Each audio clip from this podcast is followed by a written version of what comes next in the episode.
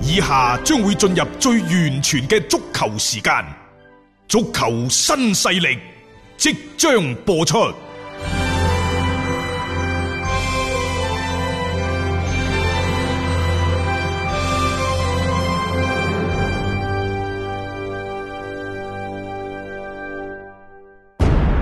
足球場，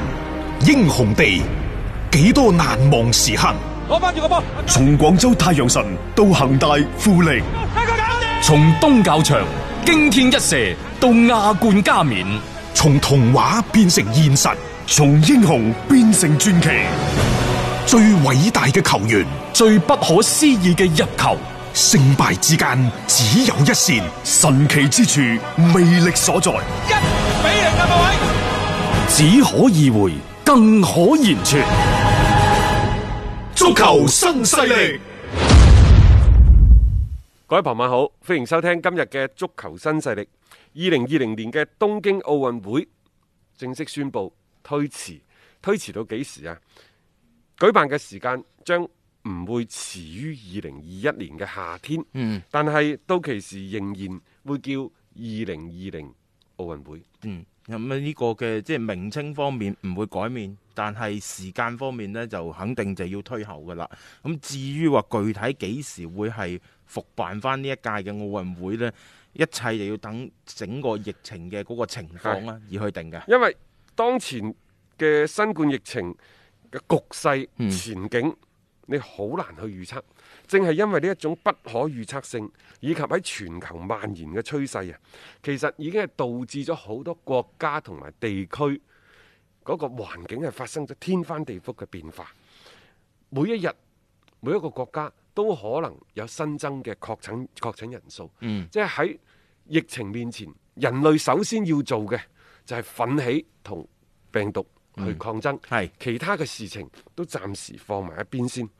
誒、再根據世衛組織提供嘅最新嘅信息，所以最終係令到國際委會主席巴克同埋日本嘅首相開會，大家不得不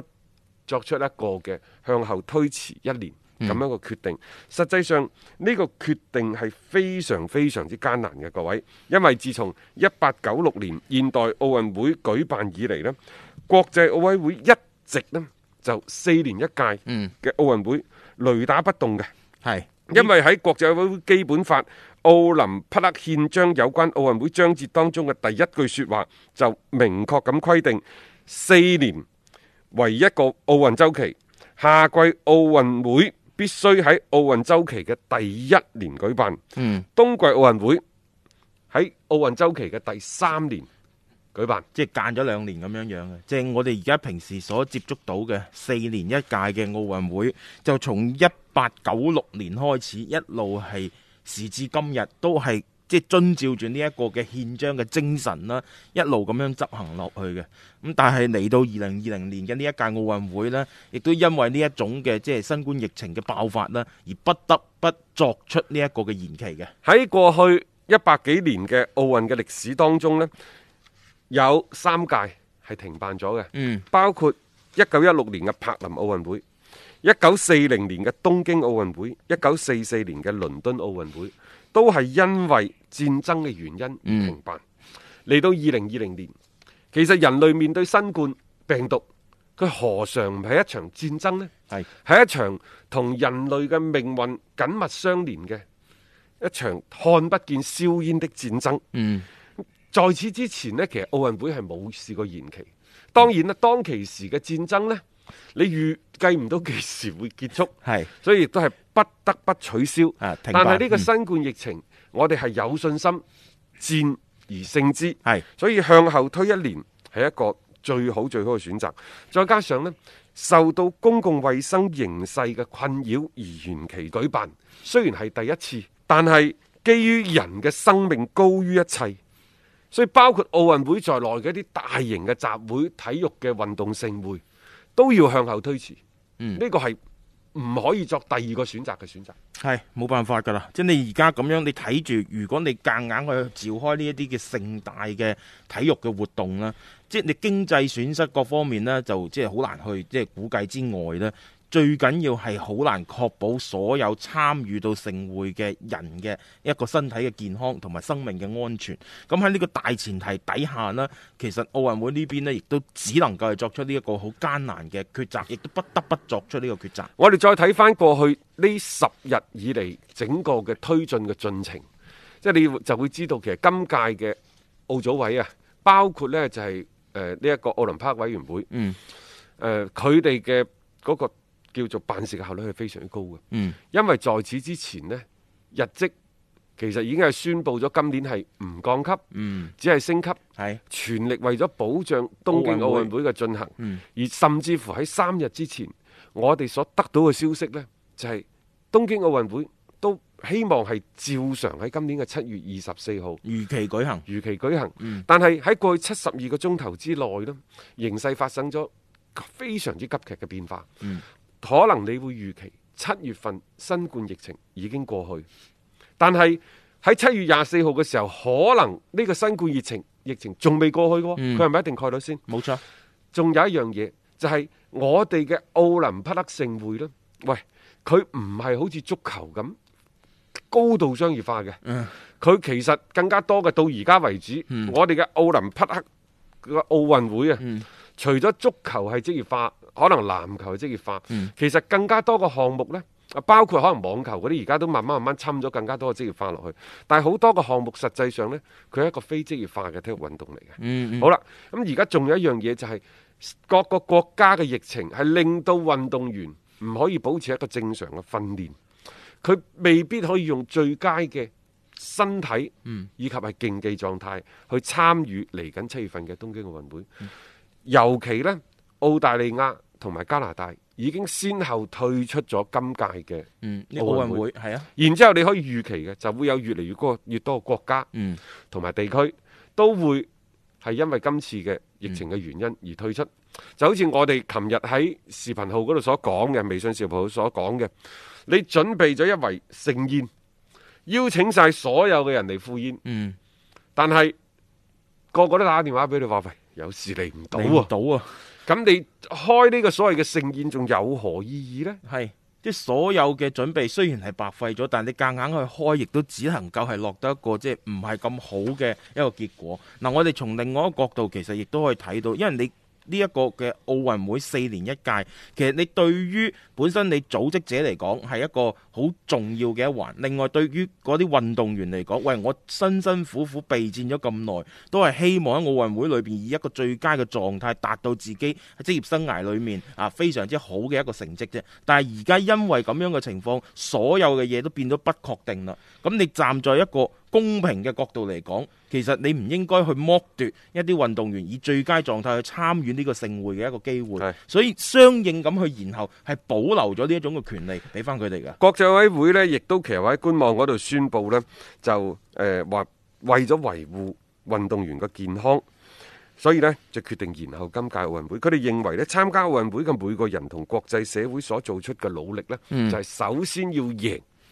戰勝呢場病毒，係，然之後我哋再去開一個巨大嘅盛會。嗯，誒、呃你可以預期二零二一年進行嘅二零二零年嘅東京奧運會，無非就兩個即係嚟緊嘅方向。第一就係、誒、繼續同疫情要去抗爭，可能即係個情況仲係比較嚴峻。嗯，其二就係、戰勝之後嘅狂歡，啊即就係呢兩個啫，冇其他嘅。係，咁當然啦，喺而家所謂嘅動盪時期，東京奧運會呢，其實佢哋係同國際委會商量咗，就係保留個火種，嗯，繼續呢就放喺。誒日日本嗰度嘅，係，然之後，國際委會就希望呢東京奧運會可以係成為世界嘅希望嘅燈塔。嗯，奧林匹克聖火可以成為當今世界所有隧道盡頭的曙光。嗯，所以佢哋一致決定，奧林匹克嘅聖火將會繼續存在於日本。嗯嗯，並且呢，就特登講到明㗎啦，明年二零二一年嘅奧運會將會係保留二零二零年東京奧運會同埋殘奧會嘅名稱名稱。冇錯嚇，咁、即係呢個亦都係一個我覺得幾合理嘅一個處理嘅方案咯。喺目前嘅大環境底下，誒、奧運會佢並冇取消到，佢只不過係相應個時間推後咗啫。激情澎湃，不吐不快。足球新勢力，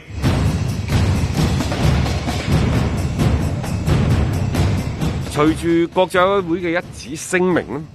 今年嘅奧運會推遲到明年進行，咁就意味住呢，其實好多好多明年即將要進行嘅賽事呢，都會係受到影響。我哋之前講過，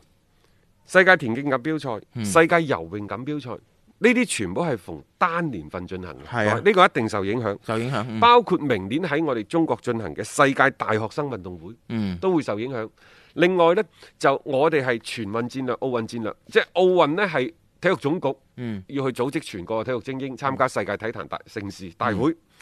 全運會呢係各省省市嘅體育局去參加個全國最高水準嘅賽事。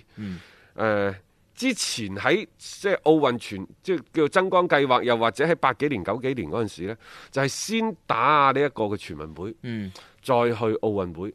然之後呢，就話全運會嘅成績好，你至可以係嗯即係代表代表國家去參加奧運會。所以各位要留意下，我哋一九八三年、一九八七年係先進行全運會，嗯，再去到奧運會嘅。係八七年嘅全運會喺廣州，廣州陸運大啊家記唔記得啊？係啊啊，嗰嗰年廣東隊仲攞咗足球賽嘅份量最重嘅金牌，係啊嗯然之後八四八八，就係因為八七年太勁啦，八八年呢就喺漢城奧運高只係攞咗五塊金牌。嗯其後呢，其實誒、呃全運會係有所調整嘅，本身八七年進行完，應該九一年進行啦，冇嗯係進行到啊，去到九三年，嗯係咪？ 93年咁嗯然之後呢，就所有即係從嗰陣時開始呢，就係、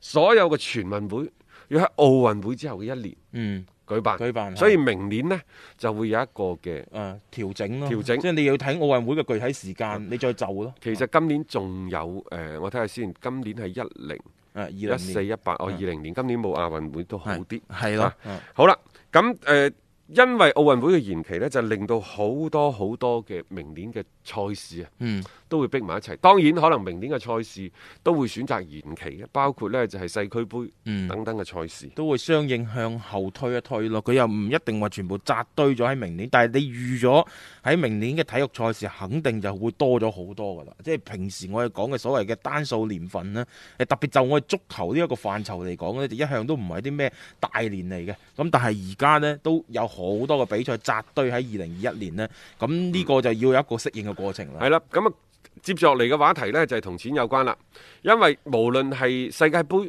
歐洲盃，抑或係奧運會，佢而家呢個四年一屆、兩年一屆等等呢，其實佢會係帶嚟非常之巨大嘅收益。嗯，國際委會得益，主辦國得益。嗯，好啦，咁而家因為一個推遲呢，就各方嘅損失就要各自承擔啦。嗯，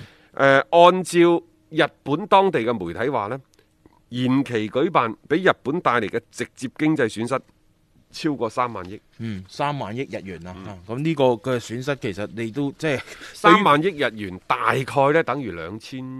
億嗯人民幣到啦，都都好犀利啦，大概啫，好籠統嘅數字嚟。嗯啊，OK 嚇、咁啊，反正你睇到其實就因為呢一個嘅即係賽事嘅一個延期啦，佢哋不得不要承受住呢一份嘅損失，因為你冇辦法嘅，你已經係舉行唔到呢一屆嘅一個盛會啊嘛。咁同埋你睇翻呢，即係喺各方各面，你因為你包括一啲嘅場館嘅維護啦，你奧運村你本身就應該就今年去使用，但係你而家要推後，你要唔要做翻一啲相應嘅養護啊等等？但係你冇得傾嘅呢啲。嗯嗱、原先預計呢，就大概嚟自全球有四百萬嘅遊客去嗯日本消費。咁、但係如果你呢個新冠疫情咗，邊個去啊？去咗仲隔離十四日啊？咪咯甚至乎你想揾機票都揾唔都到。好難啊嚇。咁另外呢，就話酒店啊、餐飲啊、旅遊肯定會遭受好大嘅打擊。好啦，然之後包括呢，就係、商品嘅即係特許商品嘅一啲銷售啊、等等呢啲，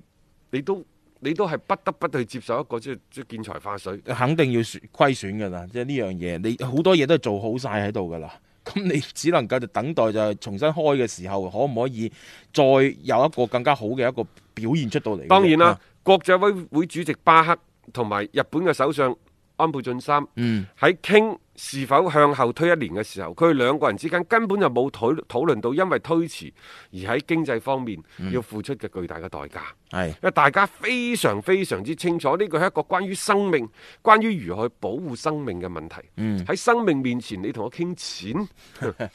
確實係有啲但 係你體育比賽有時啲嘢就係咁嘅，你不得不去你撇傾唔開啊！因為呢樣嘢，因為你所帶嚟嘅一個嘅相應嘅嗰個影響咧，肯定係會浮現出嚟嘅。啊聽到呢個消息之後，可能呢被視之為晴天霹靂嘅就係、德國嘅、嗯叫叫咩叫咩再保險公司，啊因為其實從二零一六年嘅里約奧運會開始呢國際委會呢就為每一屆冬奧會、嗯都會投入啊超過一千萬美元以上即嘅係保逢險費。係奧委誒奧運會，佢哋都會係投保嘅。佢啊此舉係為咗防止奧運奧運奧運會咧出現冇辦法順利舉辦嘅風險啊！誒、之前呢，就有記者問過巴克國際會嘅主席就喂、今年你投咗幾多？巴克呢就冇正面回答。但係呢，即係老實講，呢啲咁嘅保險逐年嘅保費上升，亦都係一個好大概率嘅事件。係所以即係今次誒、呃宣布延期一年舉辦，咁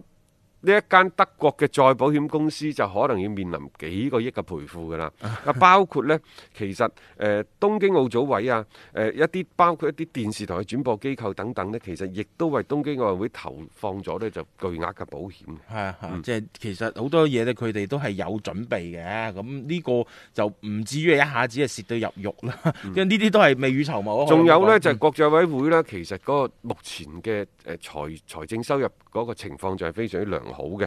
按照舊年即係二零一九年夏天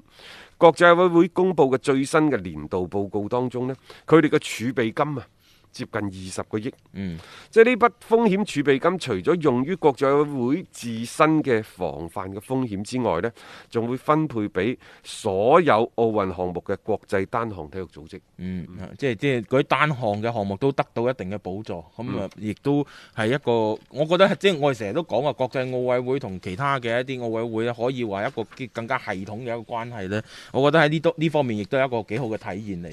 嘅。誒，希望咧亦都可以係即係共同渡過呢一個嘅難關啦，令到呢一屆嘅盛事能夠係及早啦係恢復去舉辦，咁樣對於各方面嚟講咧，都係一個更加好嘅一個結果嚟嘅。一個為足彩愛好者度身訂造嘅全新資訊平台北單體育，經已全面上線。北單體育擁有基於北京單場賽事作出全面評估嘅優秀團隊，雲集張達斌、陳奕明、鐘毅、李漢強、呂建軍等大咖，為你帶嚟更專業嘅賽前預測分析以及賽後總結報告。北單體育無需註冊，一鍵辦理。想避免足彩市場起起伏伏，快啲嚟微信搜索公眾號北單體育。